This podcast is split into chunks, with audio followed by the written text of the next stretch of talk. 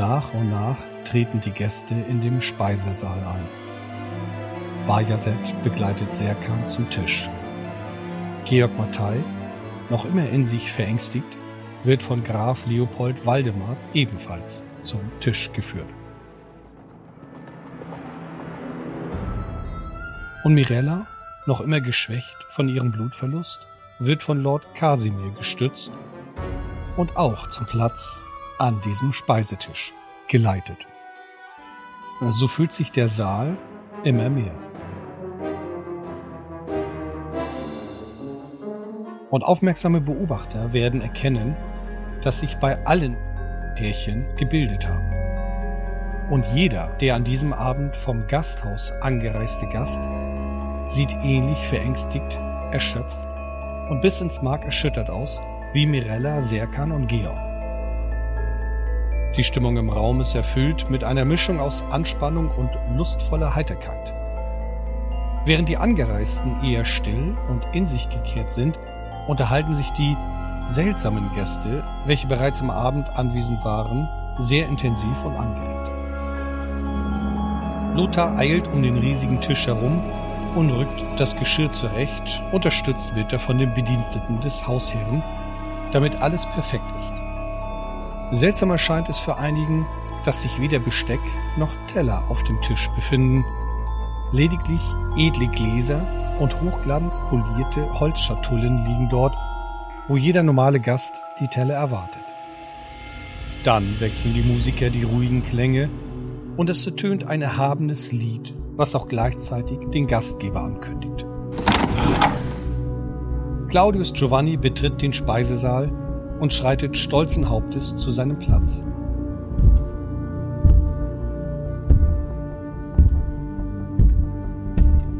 Neben ihm sitzt wie in Trance eine junge Frau mit lockigem braunem Haar. Sie wirkt ebenso abweisend wie Serkan, Georg, Mirella und all die anderen, die scheinbar schreckliche Erlebnisse erfahren haben. Dann erhebt sich eine edle Dame und ergreift das Wort. Ein Trinkspruch. Lasst uns anstoßen auf den brillanten Kopf, der uns zu einem solchen Abend zusammenbrachte. Trinken wir auf den, der wusste, wie er unserem Mahl noch mehr Würze verleihen konnte. Trinken wir auf den, der weise genug ist, sein eigenes Blut zu unserem Besten anzugreifen. Auf Claudius Giovanni und auf die Vernichtung Japhets, des Sohns von Kappadozius. Darauf folgt zustimmendes Nicken und leise Worte, die diesen Wunsch unterstützen. Schließlich erhebt sich Claudius Giovanni und die Worte sowie die Musik verstummen. Willkommen, meine verehrten Freunde, seid willkommen. Ein weiteres Jahr ist vergangen und die Isaac-Verschwörung steht nun an der Schwelle zu ihrem Triumph. Eure unermüdliche Hingabe an unsere Aufgabe hat uns so weit gebracht, dass wir nur noch die Hand ausstrecken brauchen, um Macht und Reichtum der Kappadozianer zu erlangen. Ich stehe in Ehrfurcht vor euch ob dieser Treue, und heute Abend gedenke ich, diese Treue zu belohnen, was uns zu unseren Gästen führt.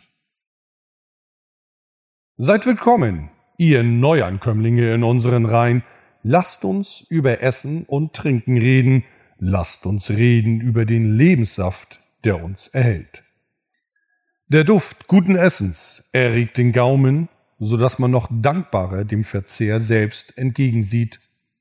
Könnt ihr es spüren? Macht nicht die wachsende Erwartung das Mahl noch begehrenswerter? Hier liegt der Unterschied zwischen dem Bauern, der seine Grütze wie ein Tier verschlingt, und dem feinen Gaumen, den es nach kultivierter Nahrung verlangt. Erwartung, Vorfreude. Die Umstände eines Mahls sind ebenso wichtig wie das Mahl selbst. Der Verzehr ist ein heiliger Akt und jeder Tropfen sollte im Gedächtnis bleiben. Nur die besten Speisen sollten ausgewählt werden, das Mahl muss zart geklopft werden, vorbereitet werden. Der Essende muss eine Beziehung zu seinem Mahl haben. Dann ist der Bissen Fleisch, den man von seinem Essen kostet, das Blut wert, das man vergossen hat. Würden unsere Gäste mir nicht zustimmen? Daraufhin blickt Claudius Giovanni kurz in Richtung Küche, woraufhin Lothar zwei Diener hereinführt, die ein großes und lärmendes Schaf an einem Seidenband zur Tafel ziehen. Nun, werte Gäste, hier ist euer Mahl. Er greift nach einer Axt und reicht sie in Richtung der Gäste. Wem von euch soll die Ehre gebühren, den tödlichen Schlag zu führen? Nun, ziert euch nicht. War euch etwa nach einer friedlichen, blutlosen Mahlzeit? Essen heißt zerstören. Essen heißt töten. Der Erlöser sollte uns daran erinnern, dass der Tod heilig ist. Nun kommt, wagt euch. Keiner der verwirrten Gäste macht Anstalten, sich zu erheben und nach der Axt zu bitten. Völlig schockiert ob dieser Szene verharren sie in ihren Sitzen. Neben ihnen die anderen Gäste, welche ebenso seltsam wirken wie der Gastgeber.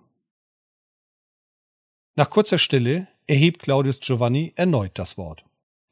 Wenn sich also keiner von den Euren anbietet, für unser Abendessen zu sorgen. In dem Moment lässt er die Axt niedersausen, die den Kopf des Schafes mit einem Hieb vom Rumpf trennt. Dann sollt ihr selbst die Mahlzeit sein. Es ist Zeit, dass wir euch, unseren Gästen, unser Geheimnis aufdecken. Ihr seid unsere Opferlämmer. Ihr seid nur eine Mahlzeit für uns. Ihr seid nicht hier, damit euch etwas aufgetischt wird. Ihr seid vielmehr hier, um uns aufgetischt zu werden. Ihr versteht mich noch nicht, werte Gäste. Eure Bestimmung ist es, uns zum Mahl zu dienen. Wir haben euch vor dem Essen zart geklopft, und nun seid ihr bereit, verzehrt zu werden. Er schaut der Frau neben sich tief in die Augen und sagt Marianna, besteige die Tafel. Sie erhebt sich fast wie in Trance und lässt ihr Kleid zu Boden gleiten, als sie sich wie hypnotisiert auf einem riesigen, leeren Tablett am Kopf der Tafel niederlässt. Die entblößte junge Frau sorgt dafür, dass die meisten Blicke sich abwenden. Zumindest von den Gästen, die soeben als Mahl bezeichnet wurden. Andererseits blicken die anderen Personen begierig die junge Frau an. Sie fokussieren ihren Blick auf die pulsierenden Adern, auf die Errötung ihrer Haut, welche die junge Frau aufgrund der Scham nun bekommen hat. Sie stieren auf den nervösen Herzschlag, der klar für diese Wesen zu sehen ist, und den Brustkorb, der sich schnell hebt und senkt. Die Umstände der Mahlzeit haben großen Einfluss auf den Geschmack des Blutes. Wie billig es wäre, unser Essen einfach zu erschlagen, der Geschmack der Furcht, der Angst zu vergeuden. Andererseits eine Beute bewusstlos zu schlagen, hm. Es wäre, als würde die Seele geflohen sein, es würde ein langweiliges Mahl sein, ohne jede Würze. Claudius Giovanni greift nach dem Metallkragen, welcher Luther ihm reicht, nachdem dieser ihn aus dieser Holzschatulle geholt hat. Mit schnellen Handgriffen legt er diesen der Frau an. Aufmerksame Beobachter bemerken dabei ein kleines Loch im Metallkragen, deren Zweck erahnen einige erst, als Giovanni einen schmalen Dolch hervorholt und mit einer geschickten Handbewegung die Klinge in das Loch hindurchsticht. Kaum hat er den Dolch herausgezogen, beginnt auch schon das Blut aus der Wunde zu fließen. Jedoch nur für wenige Augenblicke. Denn gleich darauf stopft Claudius eine Art Zapfhahn in das Loch und in die Wunde. Der Verstand der jungen Frau muss mit irgendwelchen Mitteln betäubt worden sein, dass sie diese Schmerzen erträgt, ohne aufzuschreien oder gar sich zu wehren. Allerdings hat wohl jeder hier eine ähnliche schockierende Erfahrung gemacht wie Mirella, Georg und Serkan, denn auch die drei sitzen mit einer Mischung aus Furcht und Hoffnungslosigkeit wie erstarrt auf ihrem Stuhl. Darüber hinaus gilt es zu warten, bis euch Appetit überkommt aber nicht so lange, als dass ihr von Hunger überwältigt würdet, Wer satt ist und speist, betäubt Sinne und Geist. Der Essende muss vorbereitet sein, der Gegessene ebenso. Wir sind nun bereit, unser Mahl auch. Lasst uns speisen. Mit diesen Worten öffnet Claudius den Hahn und füllt damit sein Glas, welchen er darunter hält. Ein Rinnsal ihres Blutes fließt hinein. Danach schwenkt er das Glas im Kreis und begutachtet seine Gäste. Dann erhebt er es und nickt den Bediensteten zu, die am Rande des Zimmers stehen. Nun bewegen sie sich zielgerichtet. Jeder schreitet an die besonderen Gäste und öffnen mit einer filigranen Handbewegung die Holzschatulle vor ihnen. Darin befindet sich jeweils ein Metallkragen und ein Zapfhahn.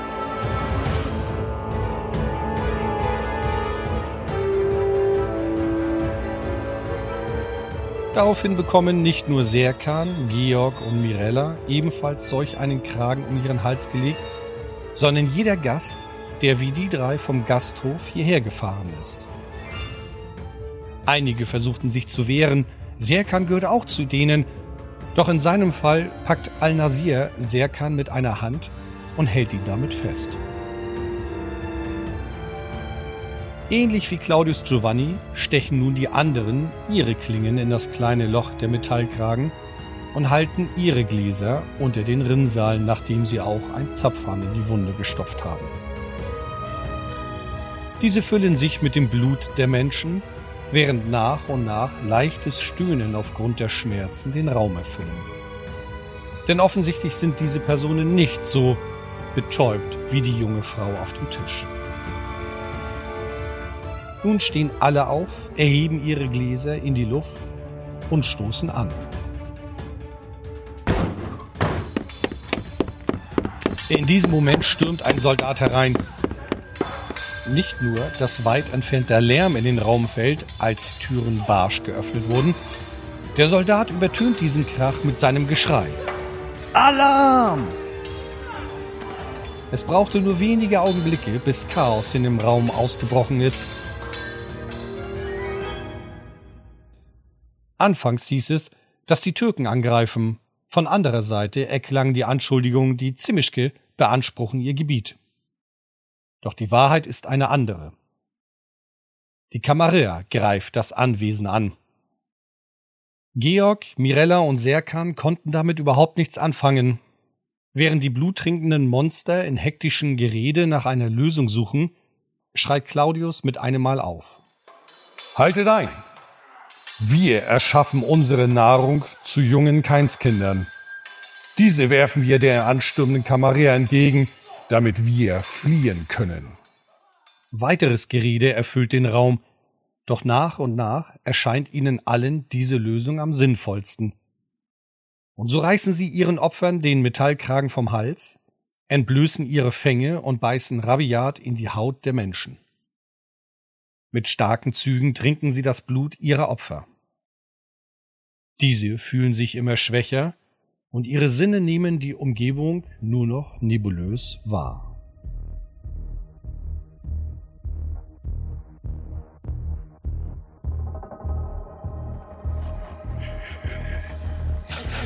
Kurz darauf schmeckt jeder von ihnen etwas Eisenhaltiges und leicht Süßliches auf ihren Zungen. Sie schlucken es instinktiv.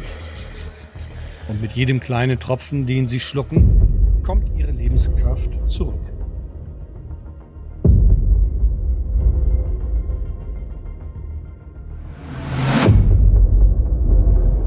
Dass es sich hierbei jedoch um keine Kraft des Lebens handelt, ist ihnen noch nicht klar. Und dann brach das wirkliche Chaos über den Raum ein. Diejenigen, welche soeben noch als Opferlämmer bezeichnet wurden, stehen nun wirr im Raum, angetrieben von einem unstillbaren Durst und völlig verwirrt in ihrer Umgebung. Kampflärm dringt immer näher an sie heran. Holz und Glas splittert Menschen schreien vor Schmerz auf. Möbel werden umhergeschleudert und brechen. Dann sehen Serkan, Mirella und Georg die Angreifer. In Rüstung und mit Schwertern oder Helibaden bewaffnet, stürmen sie den Raum. Serkan ist ein ausgebildeter Kämpfer. Er hat viele Jahre gelernt, schnell umzuschalten und das Denken hinten anzustellen. Sein Instinkt tritt hervor und er handelt ohne nachzudenken. Den ersten Angreifer lässt er mit einer Finte ins Leere laufen, packt ihn von hinten, um diesen dann als Schild vor sich zu drehen. Der zweite Angreifer stoppte, um kurz zu überlegen, wie er seinen Verbündeten aus dem Griff Serkans befreien kann. Diese kurze Zeit des Innehaltens nutzt Serkan und schleudert sein menschliches Schild nach vorn. Dabei springt er hinterher, um die nächstbeste Waffe aus den Händen eines der Angreifer zu reißen. Nun mit einer Helibade bewaffnet, fällt es ihm leichter, sich zur Wehr zu setzen. Georg hingegen ist schwer damit beschäftigt, nicht getroffen zu werden. Weder von Waffen noch von umherfliegenden Möbel oder Körperteilen. Er ist gewiss kein Angsthase und kriecht auf den Boden umher. Auf ein Knie mit einer Hand an dem schweren Tisch sucht er Deckung und versucht die Lage zu verstehen. Den Angreifer von seiner rechten Flanke hat er übersehen. Dieser stürmt mit geschickten Bewegungen an Georg heran und sieht in ihm ein leichtes Ziel. Sein Schwert holt er aus und zielt dabei auf Georgs Kopf. Auch hier übernimmt der Instinkt des Überlebens die Oberhand. Georg weicht zurück und wirft seine Arme schützend hoch, während er dem Angreifer ein lautes Stab zuruft. Er wollte lediglich dem Angreifer klarmachen, dass er keine Gefahr darstellt. Für diese Erklärung braucht er jedoch Zeit, die er in diesem Moment nicht hat. Also ruft er das, was viele Nichtkämpfer in solch einem Moment tun. Stopp. Zu Georgs Überraschung hält der Angreifer sogar inne. Und nicht nur das, er verharrt auch in der Position. Lange Zeit zum Überlegen nimmt sich Georg nicht. Er sieht darin die Gelegenheit, woanders Schutz zu suchen. Mirella hingegen ist völlig überfordert mit der Situation. Sie kämpft schon seit einigen Momenten damit, die Orientierung zurückzugewinnen. Überall, wo sie hinschaut, sieht sie schreiende Menschen, Verletzungen und Blut. Ohne nachzudenken, lässt sie sich auf den Körper neben sich fallen und beginnt die rote Flüssigkeit begierig aufzulecken. Der Spur zur Quelle folgend, saugt sie nun aus der Wunde. Ihr Verstand nimmt zwar das auf, was geschieht, doch kann sie es nicht verarbeiten. Andererseits verspürt Mirella, wie ihr Hunger immer weniger wird. Wie er gestillt wird. Und in diesem Moment wird ihr Verstand auch klarer. Gleichzeitig verspürt sie einen starken Schmerz in ihrer Hüfte. Sie blickt schreckerfüllt dorthin und sieht, wie der Angreifer gerade seine Helebade aus ihrer Hüfte zieht. Der Schmerz ist unerträglich. Mit der einen Hand drückt sie auf die Wunde, mit der anderen versucht sie sich zu stabilisieren. Beides gelingt nicht. Sie bricht zusammen. Es vergehen mehrere Minuten, bis langsam Ordnung einkehrt. Nur noch an wenigen Stellen auf diesem Anwesen sind Kampfgeräusche zu hören. In diesem Raum selber stehen drei Angreifer vor Serkan. Um diese Gruppe herum liegen mehrere Leichen auf dem Boden verteilt.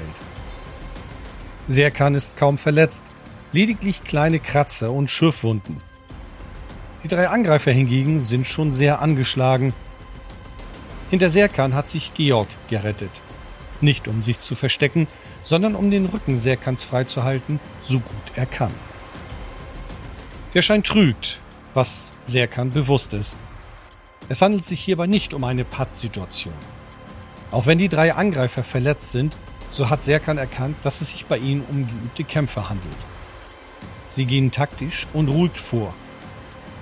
Ihm ist es lieber, wenn sie wild, hektisch losstürmen. Es ist nur eine Frage der Zeit, bis sie Serkan kampfunfähig geschlagen haben. Das wird nun auch Georg bewusst. Ein Biss und ein Schrei.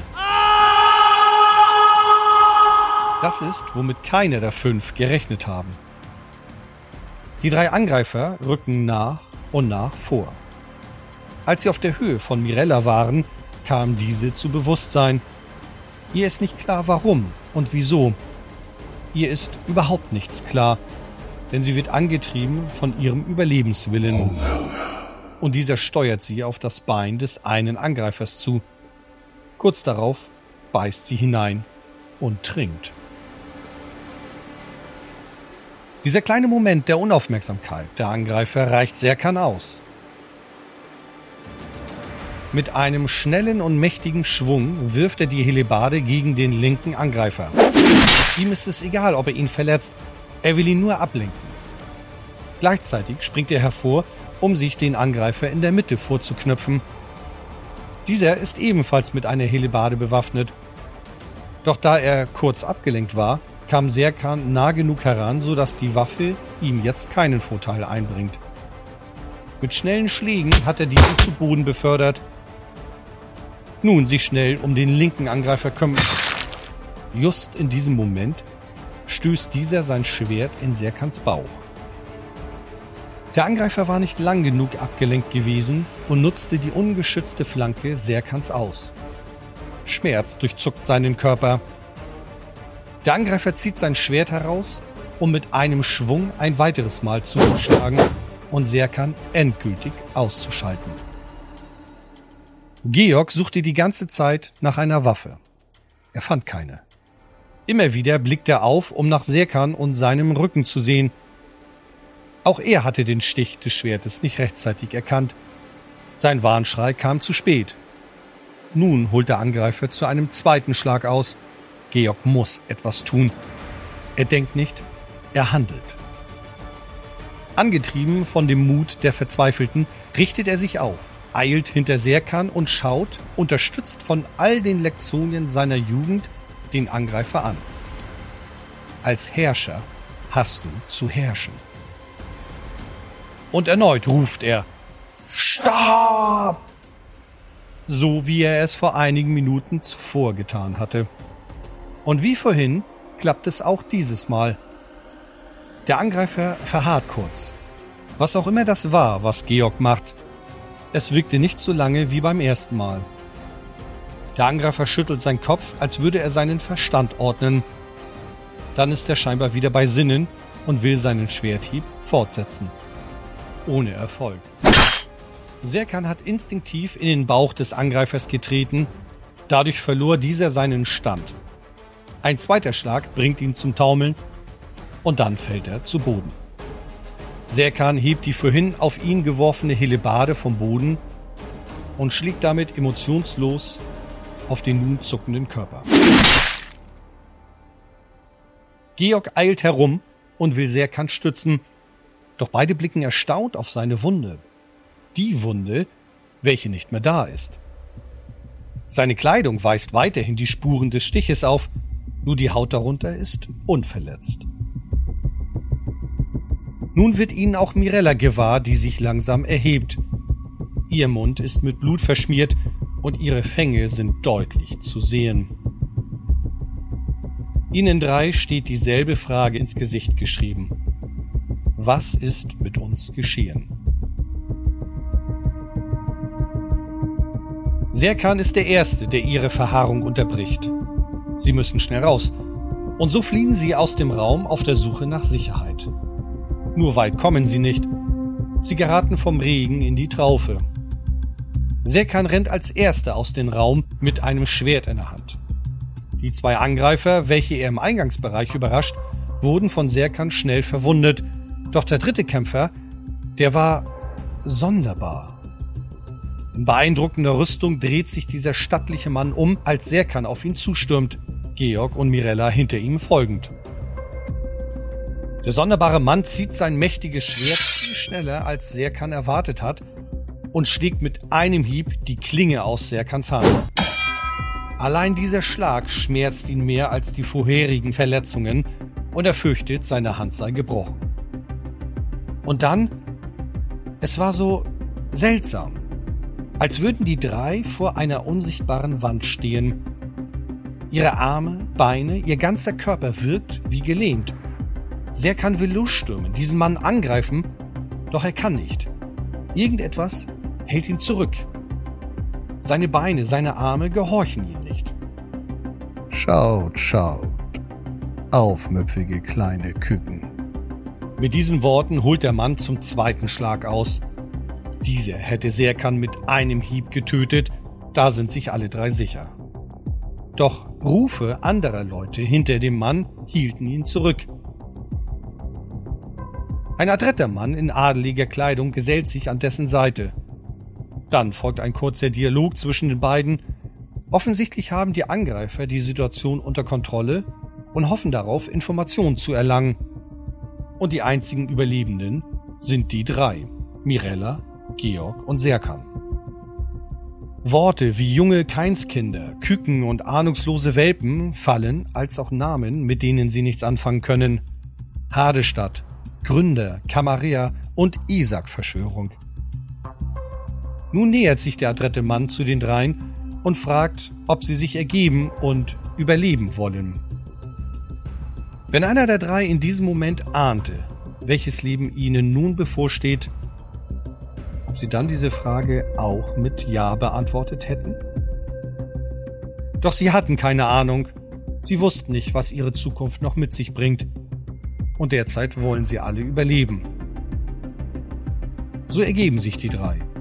Kurz darauf werden sie in Ketten gelegt und in eine Kutsche gebracht. Nach einer oder zwei Stunden fuhr die Kutsche endlich los. Das Ziel unbekannt. Immer wieder versucht Serkan etwas zu sehen oder zu hören, doch die Kutsche ist so verschlossen, dass auch kein kleinster Riss in den Holzbrettern zu sehen ist. Tatsächlich wurde die Kutsche in mühseliger Arbeit innen mit Leder ausgestattet. Georg kennt Kutschen, deren Innenraum angenehmer gepolstert ist. Auch sind einige neben Seide und anderen Stoffen mit Leder versehen. Nur wer zahlt so viel Geld, um eine Kutsche auf diese Weise auszustaffieren, wenn es keine Bänke gibt? Es handelt sich hierbei ganz offensichtlich um eine Kutsche für Gefangene. Diese Vermutung bestätigt auch Serkan. Als sie nun weiter mutmaßen wollen, was als nächstes geschieht, wohin sie fahren und über die Seltsamkeiten im Haus reden wollten, überkam den dreien eine Müdigkeit, die sie überrascht. Fast von einem Moment zum anderen wurden sie schläfrig. Und gleich darauf folgt der tiefe Schlaf.